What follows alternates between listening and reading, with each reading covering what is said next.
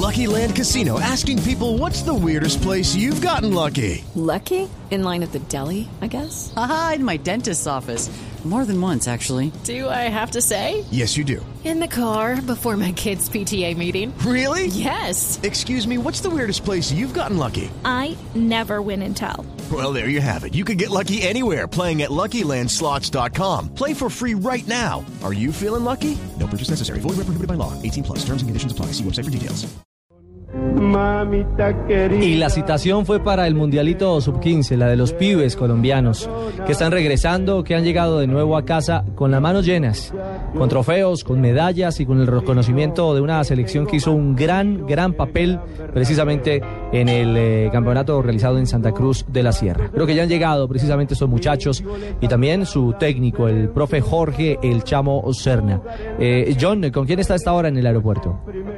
Pues Ricardo, nuevamente desde el moderno aeropuerto El Dorado, para que vean que esto fue muy rápido, la documentación internacional que hicieron los muchachos encabezados por el profesor Serna.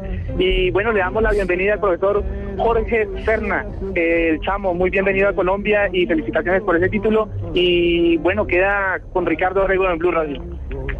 Ricardo, un saludo muy especial. Profesor Serna, chamo, buenas tardes, un saludo, un abrazo. Gracias, muy amable, contentos de regresar al país y cuando uno regresa con las manos llenas, pues creo que llega con mucha felicidad.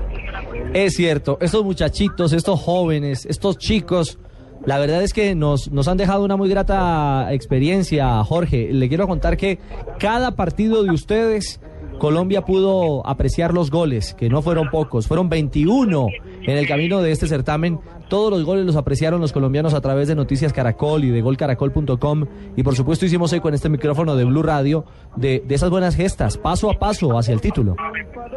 Sí, sí, tuvimos que estar muy pendientes allá donde estábamos, entraba Caracol Internacional y nos dábamos seguimiento. Creo que es muy valioso para los chicos porque esos chicos desde tempranas edades comienzan a construir su proyecto de vida a través del deporte. Yo creo que es importante enseñarles el camino, mostrarles objetivos claros, que consigan metas. Y ha sido una meta muy importante lo de Bolivia porque les va a dar mucha seguridad en la construcción de lo que ellos quieren. Profe, pero esto de Bolivia más que una meta tiene que ser un paso. ¿Cuál es el camino que viene ahora para esta sub-15? ¿Qué sigue para estos pelados?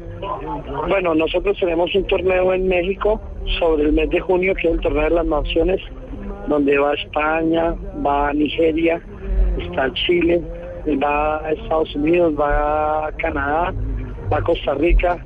Es un torneo bien interesante. Son 12 equipos también. El año pasado tuvimos la oportunidad de jugarlo. Algunos chicos lo jugaron cuatro jugadores de acá. Fuimos subcampeones, perdimos la final con México, sacamos a España en los cruzados. No sé si recuerden sobre el mes de junio y este año es de esta categoría sub-15 pero finalmente eh, la meta y el logro es el sudamericano que se tiene para noviembre, porque este año hay sudamericano sub-15. Ah, bueno, esa es una muy positiva noticia. Que esta categoría ya tenga un suramericano habla del valor que le está dando la Conmebol y todo este, este, este sector de, de América, el sur de América, a, a, una generación naciente que rapidito, rapidito está llegando a la alta competencia, profe. Sí, sí, importante eh, que van llegando a la alta competencia y también hay que ver eh, con la propiedad y con la responsabilidad y compromiso que está asumiendo también nuestros directivos, el doctor Luis Bedoya tuvo la oportunidad en una fecha de descanso de hacer un desplazamiento desde Argentina hasta Santa Cruz de la Sierra.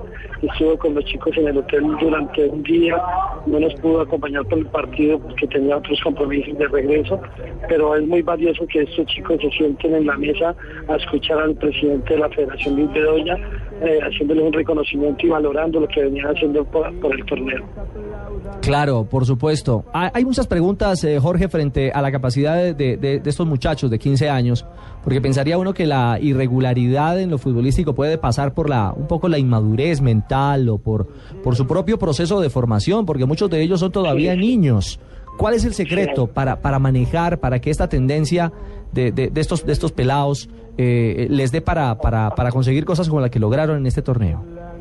Yo creo que el secreto está que a estos niños desde temprana hay que acostumbrarlos a que fijen metas, a que construyan sus objetivos a corto, a mediano y a largo plazo. Y nosotros hicimos un ejercicio muy lindo con ellos en, en, Bolivia, que desde que llegamos teníamos tres grandes objetivos. El primer objetivo era pasar a la, a la, siguiente fase, a la fase semifinal, y se construyó a través de conquistar tres metas, y cada meta tenía sus tareas, que eran análisis del rival, mirar las debilidades del rival, mirar las fortalezas que teníamos nosotros, y se tareas para que ellos desarrollaran en cada uno de los partidos. Eh, se cumplió con el primer objetivo, venía el segundo objetivo que era pasar a, a la al cuadrangular o a la liguilla final, ganando Sí. el partido ese de semifinal, que fue contra Cruzeiro, y un tercer objetivo final que era eh, dejar el nombre de Colombia en la historia del mundialito de Tahuicha Rivera. Y si hablamos de dejar el nombre de Colombia, estamos hablando de ser campeones. Y estos chicos construyeron esto con letra, con tareas, con objetivos muy claros y con una fijación de metas que se pusieron a través de cada partido. Y creo que estamos muy contentos porque los chicos asumieron esto con mucha disciplina, con mucho compromiso Sí. y con mucha organización. Pues, profe Serna, queríamos saludarle, darle la bienvenida en este micrófono de Blue Radio y, por supuesto, felicitarlos porque han hecho una excelente presentación en territorio boliviano. Bueno, Ricardo, muchas gracias por andar pendientes. Sabemos que son niños que ya debemos llevarlos con, con tranquilidad, pero muchas gracias por andar pendientes con nuestras. Bueno, mil gracias, profe. ¿Por ahí estará John Reyes? ¿Nos lo, nos lo pasa un momentito? Ok. Bueno, ahí estaba entonces las palabras Se volvió a buscar un tinto, John. Sí, mínimo.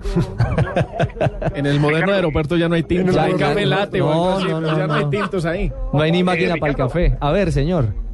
Ricardo, dos noticias para el cierre. Esta noche viaja la selección sub-17 dirigida por el profesor Harold Rivera a un torneo a Chile. Recuerde que en abril es el suramericano también en Argentina. Y otra noticia que nos acaba de confirmar eh, Juan Felipe Mejía de la Federación de Fútbol, que el partido de Colombia de, de mañana frente a Bolivia es a las 8 y 15. Sí, señor. Es decir, el servicio del, del, del modernísimo aeropuerto no le ha permitido escuchar que ya contamos que el juego será a las 8 y 15. Pero mil gracias, ¿no? Válido, por supuesto. Bueno, Ricardo, como siempre, aquí en la jugada del equipo de Blue Radio y el canal Caracol. Bueno, mil gracias a John Reyes y a los muchachos de la sub-15, al técnico Jorge Chamo Serna, porque el sueño del pibe, como lo canta Maradona en este tango, se hizo realidad. Dicen los muchachos.